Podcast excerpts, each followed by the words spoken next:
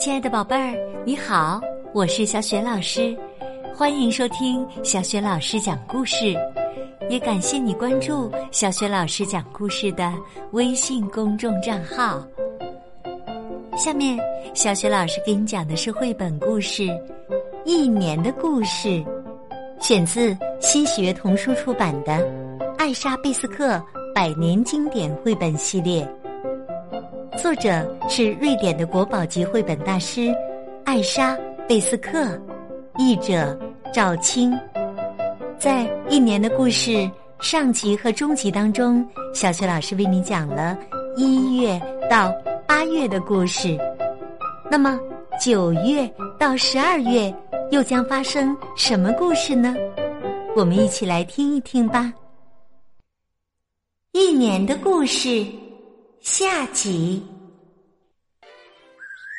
九月，挂在枝头的小苹果，你肯定毫不费力，挂在那里快乐的成熟，高高的待在树叶丛中，不像我们每天奔向学校。也许快乐就要结束，也许。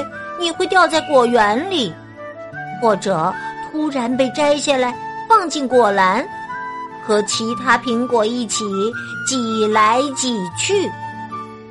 你们撞来撞去，你和其他小苹果一起。小苹果，你听到我的话了吗？快点跳到我的怀里，我会小心的接住你。把你放进我的口袋里，带着你去学校，不会受到任何撞击。和我们一起，和其他孩子一起。十月，你金黄的十月，你金黄的闪闪发光。用你的画笔沾上最红的朱砂描画，你用冰霜画成黄色或红色，令秋天明快欢乐。看那枫叶，它鲜红的叶片如火般熊熊燃烧，请留下来，一切闪闪发光的金黄。不要太早落光，你走之后，我们就会冻得手脚冰凉，一切都会变得灰蒙蒙的、光秃秃的。请慢慢的掉落，金黄色的硬币，落在围栏上，落在石头上。可是现在。我们还不想戴上手套，不想穿上毛茸茸的冬衣。十一月，狂风摇晃着树木光秃秃的枝干，呼，呼，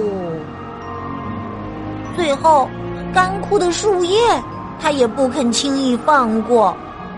不能让他们静静的留在枝头。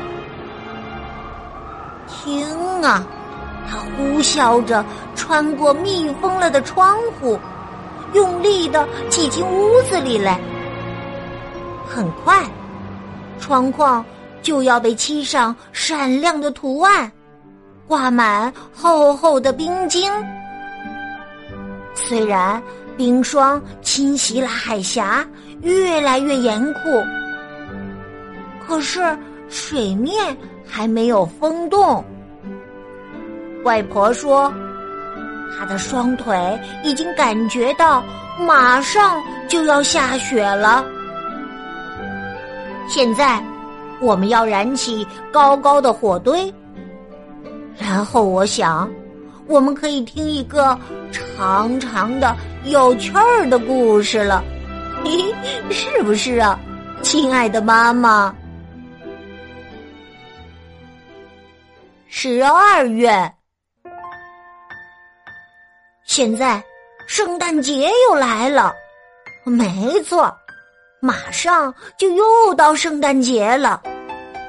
那时没有人在阴沉着脸，看呐，晶莹剔透的雪花落在松树、柏树还有白桦树上，帮我们装点一个美丽的圣诞。现在。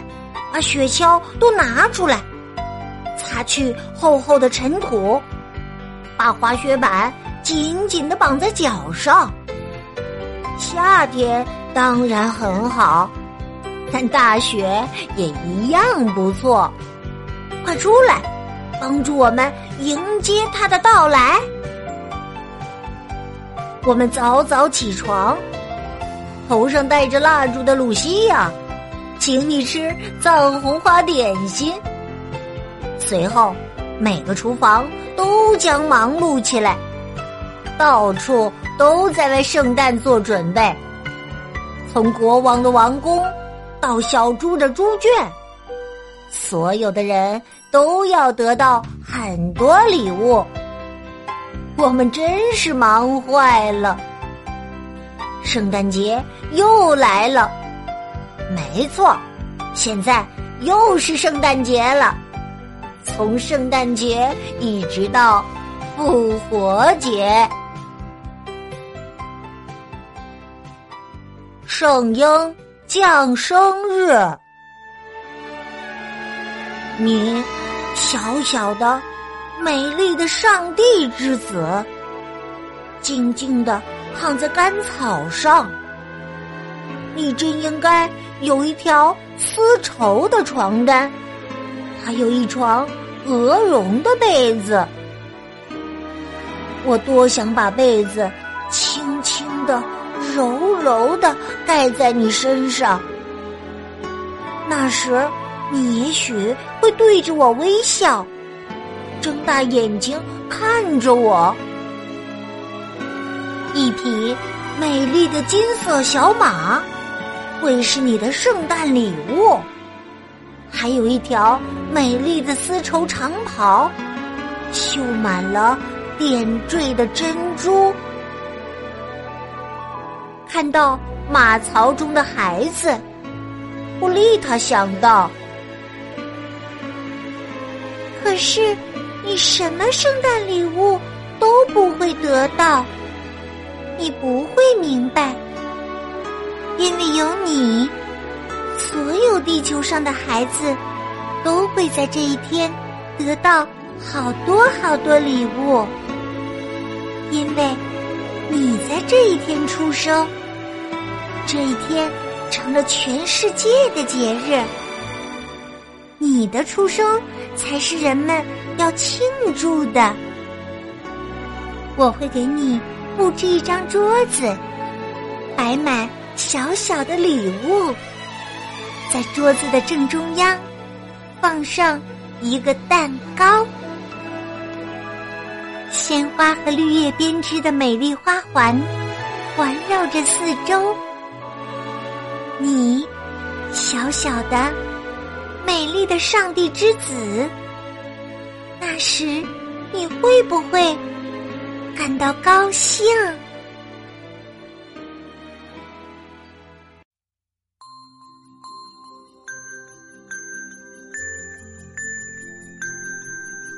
亲爱的宝贝儿，刚刚啊，你听到的是小雪老师为你讲的一年的故事下集。在这个故事当中啊，为大家讲的是九到十二月发生的故事。好啦，亲爱的小耳朵，这个绘本故事啊，就讲到这儿了。我们再见啦！